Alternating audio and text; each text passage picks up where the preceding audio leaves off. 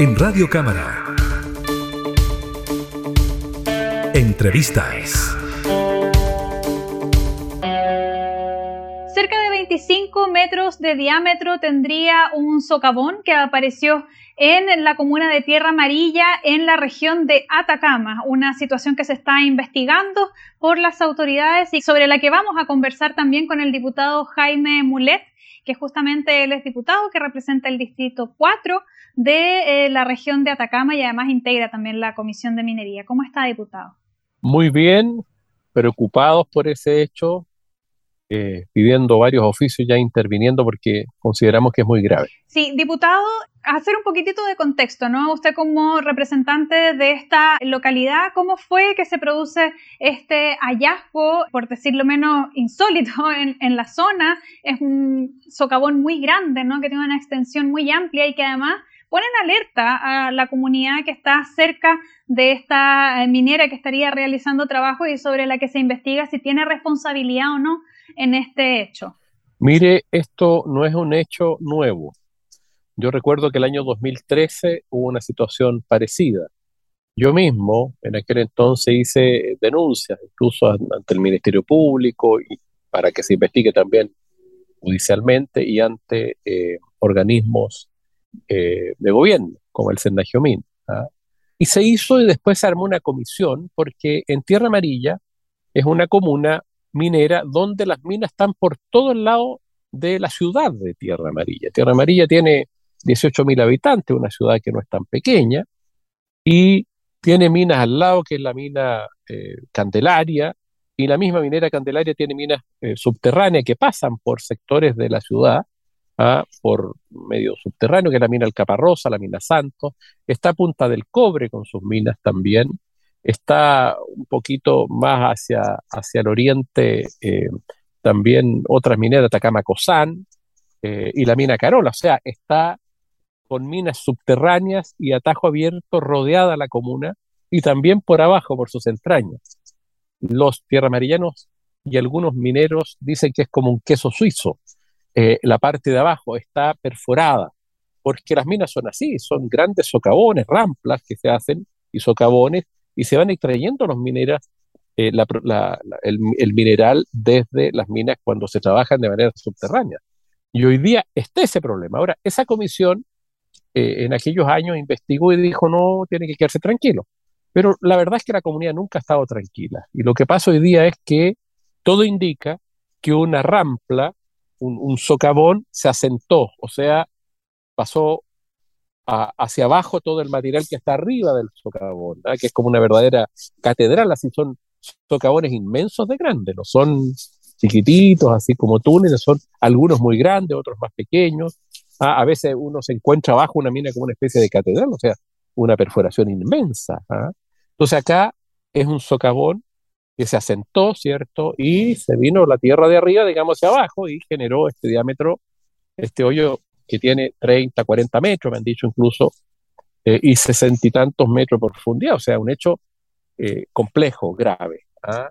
Debe investigarse, eh, yo, yo supongo que ya Geomín está instalada ya viendo, y las mineras en general, las responsables tratan de de que esto no se sepa mucho, tratan de aminorar los efectos comunicacionales eh, y eso es grave. ¿ah? Por eso que me tiene muy preocupado, porque esto puede seguir.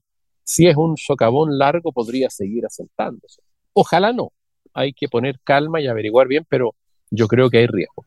Sí, diputado, bueno, una de las facultades también que usted tiene como eh, parlamentario representante de la zona es la de fiscalización, ¿no? Pero también llama eh, o, genera dudas sobre hasta qué punto puede llegar esa capacidad fiscalizadora cuando estos son trabajos, tal como usted señala, de mineras privadas, digamos. Ahí existe la posibilidad de solicitar oficios, por ejemplo, al CERNA Geomis es que se habían realizado las fiscalizaciones necesarias. ¿En qué línea podría ir, diputado, la facultad que usted tiene para poder también dilucidar qué es lo que está ocurriendo en esta comuna? Bueno, de hecho ya despachamos hoy un oficio de fiscalización al Geomín y a la ministra de Minería, digamos, como máxima autoridad del sector, que espero salga las próximas horas ya de la Cámara. Eh, fundamentalmente desde el punto de vista técnico, el Servicio Nacional de Geología y Minería es el que le corresponde ver autorizar, supervigilar eh, las faenas de esta naturaleza.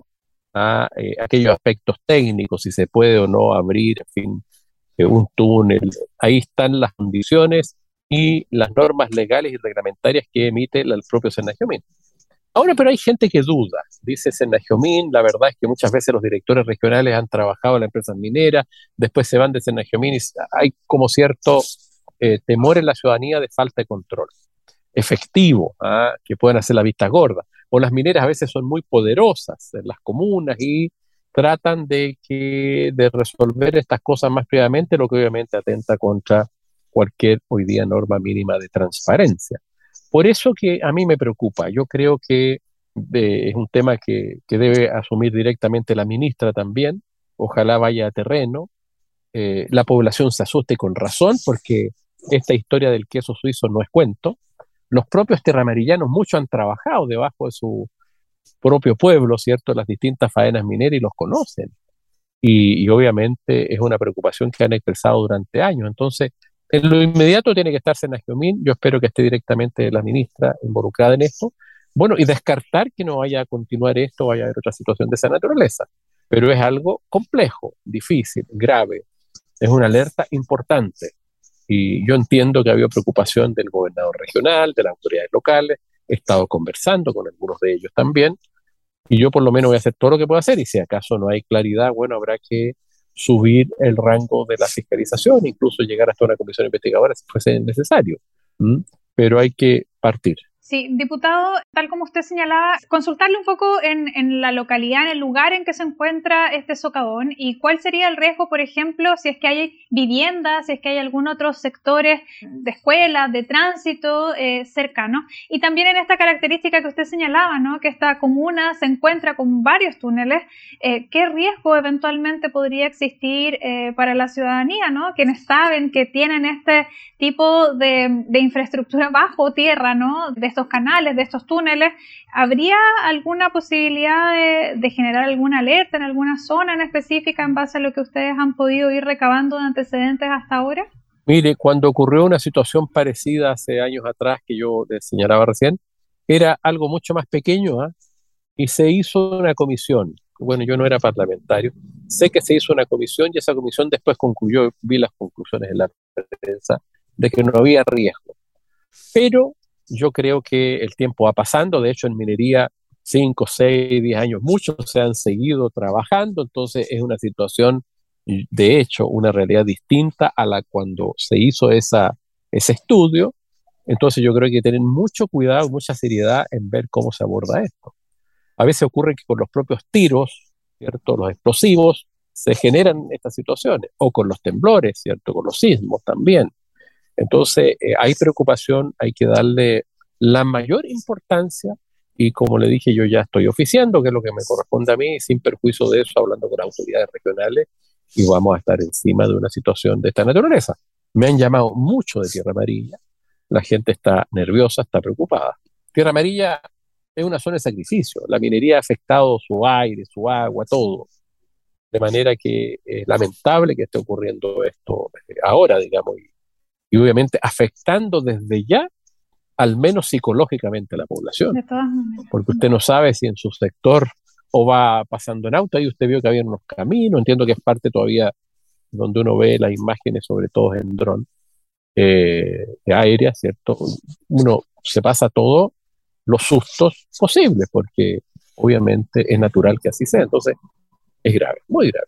Sí, claro, y sobre todo tal como usted señalaba, en un país sísmico, ¿no? En donde los movimientos telúricos son constantes y eventualmente también pueden generar inestabilidades.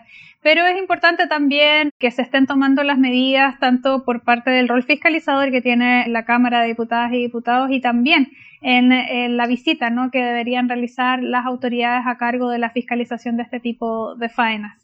Muchas gracias, diputado Jaime Mulet, por acompañarnos en este espacio y también darnos un poco más de antecedentes sobre esta situación que está afectando una comuna de la región de Atacama. Ok, muchas gracias a ustedes y saludos, calma, ¿ah?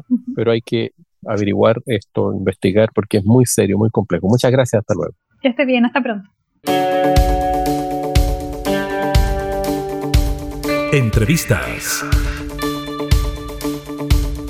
en Radio Cámara.